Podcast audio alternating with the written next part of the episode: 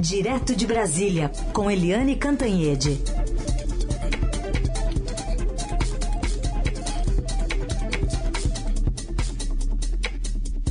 Tudo bem, Eliane? Bom dia. Bom dia, Carolina. Bom dia, ouvintes. Eliane, queria começar contigo desse novo truco que o presidente Bolsonaro está é, colocando na mesa em relação às vacinas, né, a, a, ao questionamento da aplicação das doses em crianças. A sua coluna hoje está ah. intitulada como Viajando na Maionese.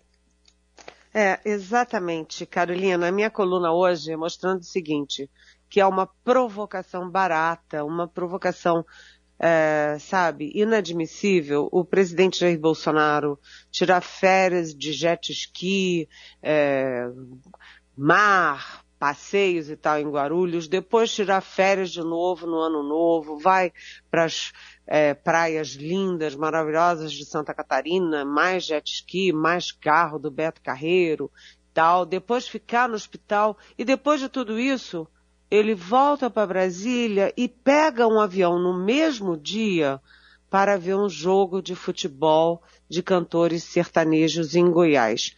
Ou seja, ele sai da, das primeiras férias, das segundas férias do hospital e é, vai para campanha eleitoral. Governar, que é bom, ele não está governando. E a gente está tendo a primeira morte por Omicron, que foi lá em Goiás ontem.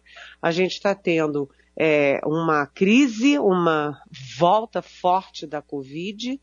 É, a gente está tendo a, a influenza muito forte, está tendo enchentes pelo país afora, está tendo ameaça de paralisação com o Porto de Santos já sofrendo as consequências, as fronteiras, e o presidente. Ah, o presidente foi para um jogo de futebol de cantor sertanejo em Goiás. Não é sério, né, Carolina? E aí, o presidente ontem volta para dar entrevista para uma rede do Nordeste e o que que ele fala? Ele já tinha falado na tara por vacinas, agora ele ataca os tarados por vacina, né? Ele distorce os números, distorce a realidade e ataca a Anvisa. Diz que a Anvisa é o novo poder no Brasil, faz o que quer, quer mandar em todo mundo e diz o seguinte: olha só o que, que o presidente falou, Carolina, olha a irresponsabilidade, que não sabe os interesses por trás da Anvisa para liberar as vacinas contra criança, é, para salvar as vidas das crianças de 5 a 11 anos. O presidente fala essas coisas jogando, isso é criminoso. Ele está insinuando que a Anvisa está determinando a vacinação de crianças porque tem algum interesse escuso, sei lá, para ganhar dinheiro, para qualquer coisa assim. Isso é criminoso. A Anvisa pode entrar na justiça contra o presidente da República.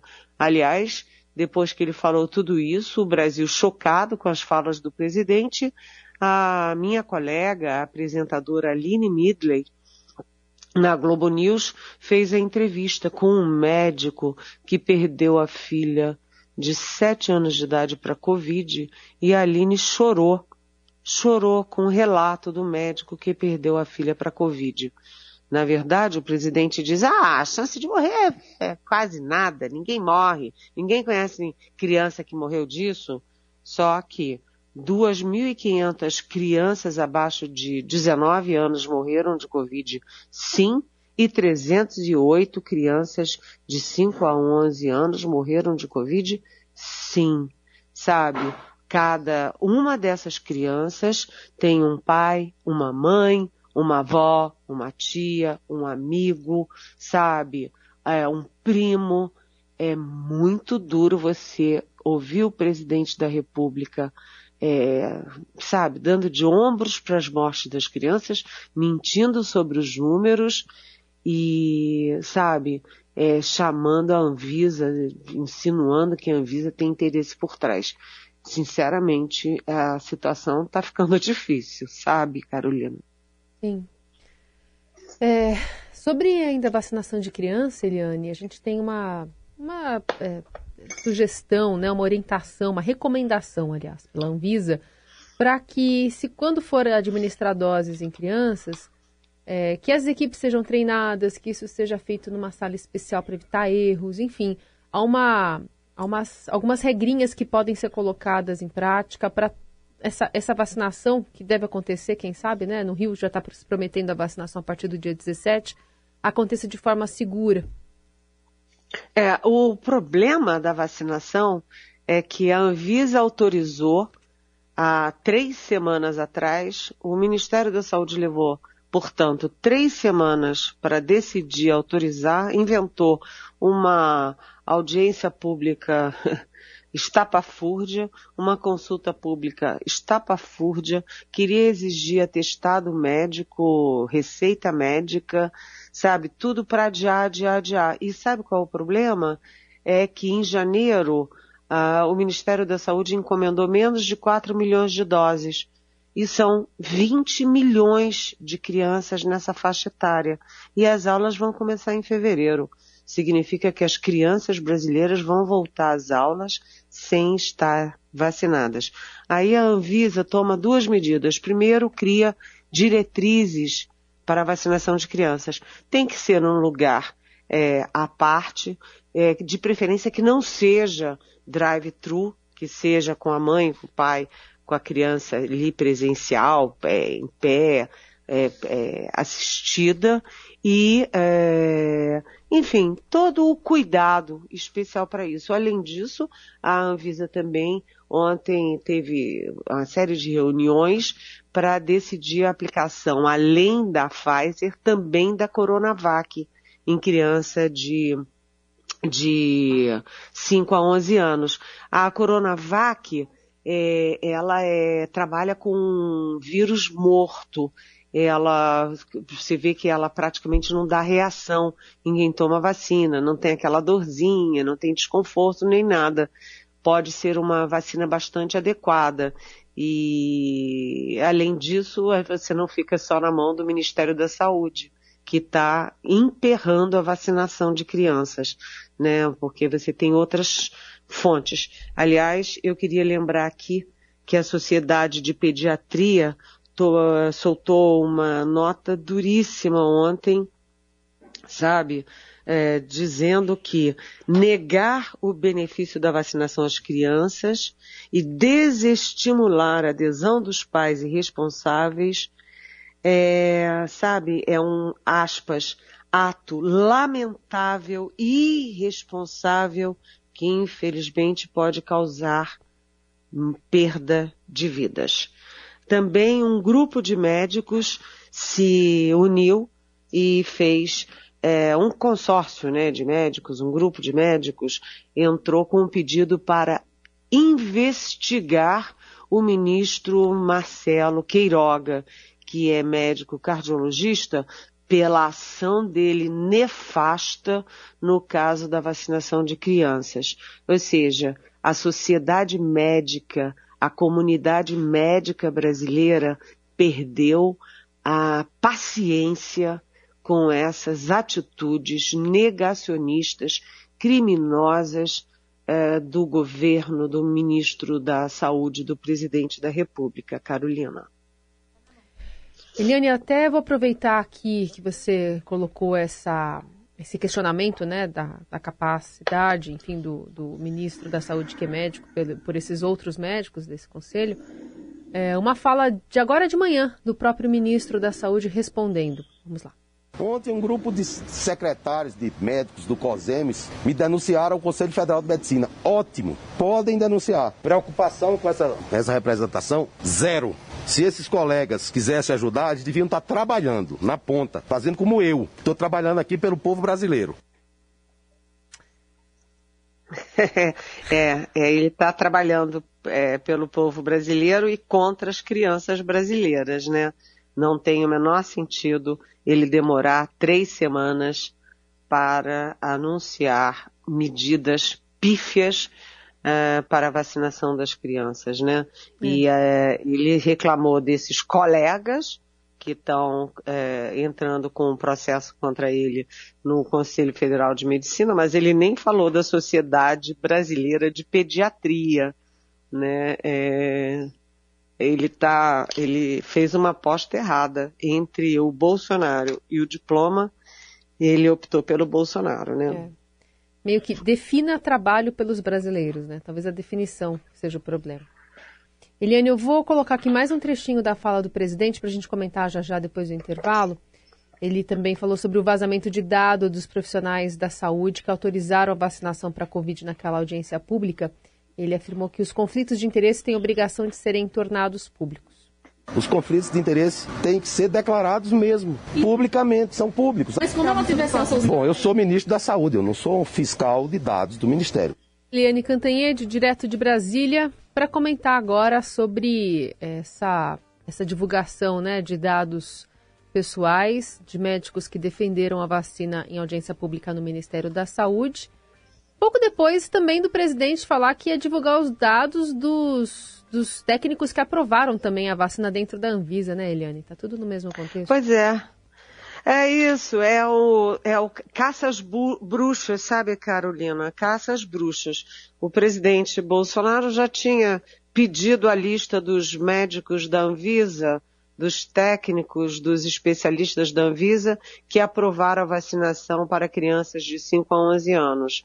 Agora, a deputada Bia Kicis, que é presidente da Comissão de Constituição e Justiça da Câmara, a CCJ, a comissão mãe da Câmara dos Deputados, e ela que foi, quando lançaram o nome dela, foi um escândalo, né? Todo mundo, Bia Kicis, presidente da Comissão de, de Constituição e Justiça, agora ela está confirmando que ela não era a pessoa, era a pessoa errada, na hora errada, para o cargo errado, né? Porque ela pegou os dados de três médicos sérios, respeitados, que defenderam a vacinação para as crianças, jogou no WhatsApp dela e dali uh, aquilo vazou para todo mundo, sendo que além dela vazar né, CPF, telefone, é, dados pessoais desses médicos, ela também fez uma, um, ela cometeu um crime, sabe? É, é, é, sabe, assim, indigno, antiético, porque quando os médicos vão fazer uma palestra ou que eles vão participar de algum evento, eles têm que dizer se tem algum tipo de incompatibilidade com outras coisas que eles já fizeram. E aí eles dizem, olha, eu já é, prestei serviços para entidade tal, ou eu já trabalhei na Santa Casa, ou em algum lugar assim. Isso é da praxe, né? Todo, é, todo mundo faz isso, né? E ela pegou e jogou tudo isso é, no WhatsApp, do WhatsApp para a sociedade. Isso é de uma indignidade, sabe, criminosa, criminosa. E a gente fica pensando, né?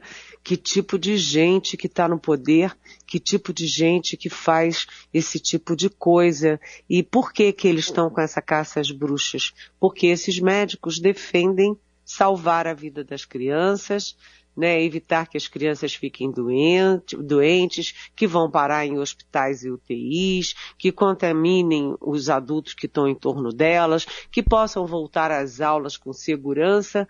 Então, eles estão perseguindo as pessoas do bem que estão defendendo as causas do bem. Vocês vejam a gravidade disso, gente.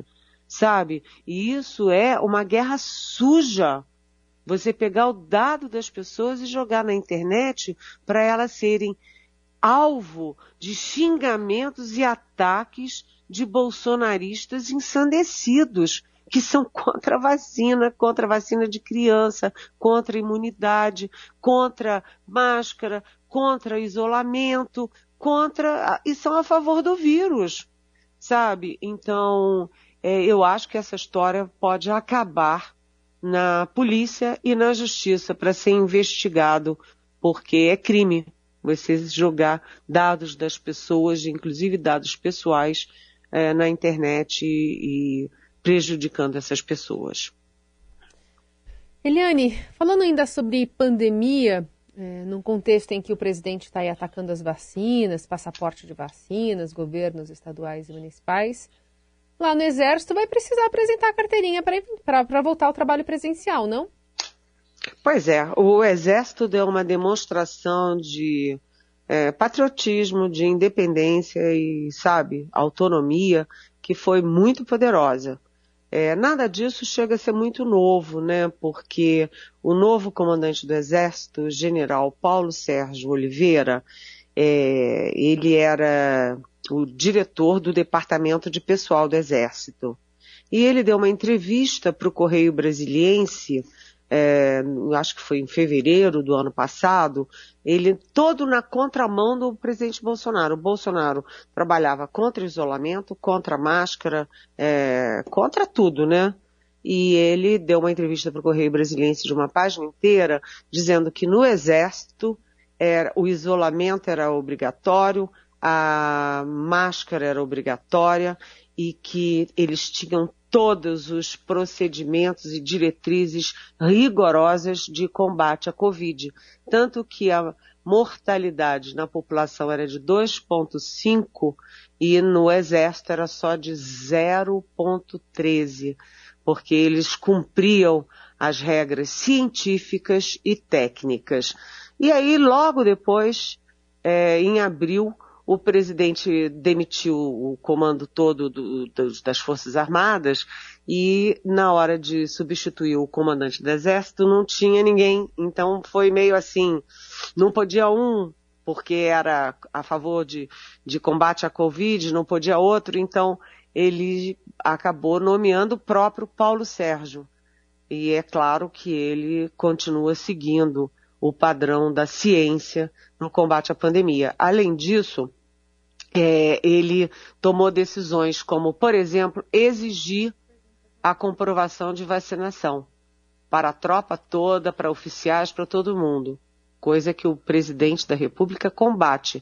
E ele criou também é, regras rigorosas contra fake news é, na pandemia, é, fake news de oficiais. Aí eu lembro que a portaria 194 de, no, do final de 2019 já era rigorosa, é, é, é, criando diretrizes rigorosas para oficiais, inclusive generais, aparecerem e postarem nas redes sociais. Depois, já em 2021, teve nova a, a atualização dessa portaria, é, proibindo que é, oficiais usem suas patentes e seus cargos nas redes sociais. Então, se o João quiser postar alguma coisa, ele posta como João, mas não como Capitão João ou General João ou Coronel João. E não pode ter a foto dele com farda nas redes sociais. Então, o Exército está muito cauteloso na pandemia e está muito é, atento às fake news na pandemia. Lembrando que o Código Militar, Código Penal Militar, já prevê punição para quem divulgue mentiras, falsidades na, na grande mídia. E agora isso está se estendendo também para as redes sociais. Portanto, parabéns, Exército Brasileiro. É isso que o povo brasileiro espera das suas Forças Armadas. Eliane, dá tempo acho que de uma pergunta aqui de ouvinte. Uh, o Benedito Carlos está observando a pandemia e quer saber se a imprensa ainda está consolidando e divulgando e informando os dados sobre a Covid, sobre o consórcio de imprensa, se está a todo vapor ou não. Oi, Benedito Carlos. Sim, sim, graças a Deus, né? Porque o consórcio de imprensa foi criado exatamente quando é, o Ministério da Saúde, com o general Eduardo Pazuello, estava tentando esconder os dados, só divulgar às 10 da noite, é, só divulgar os dados daquele, daquelas 24 horas sem consolidar os dados anteriores. Então, o consórcio foi para manter a população é, brasileira informada. Isso continua a pleno vapor, mas com dificuldades porque o sistema do Ministério da Saúde continua é, é, continua com problemas depois daquele ataque hacker que ninguém explica, ninguém confirma, ninguém dá nome, ninguém dá nada.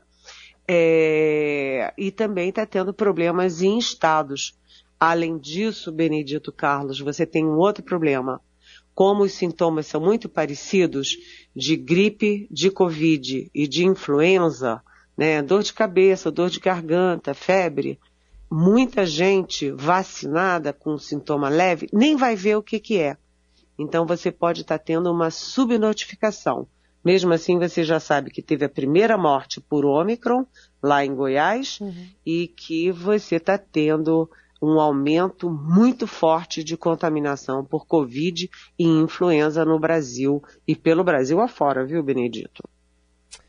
Muito bem, perguntas para Eliane Cantanhede que você envia para cá. Ela sempre responde aqui na coluna, na última meia hora aqui do Jornal Dourado. Sexta-feira, Eliane, voltamos a nos falar só segunda-feira, então um bom fim de semana. É, bom fim de semana e se cuidem, viu? Porque a Covid tá agraçando e solta. Beijão, até segunda.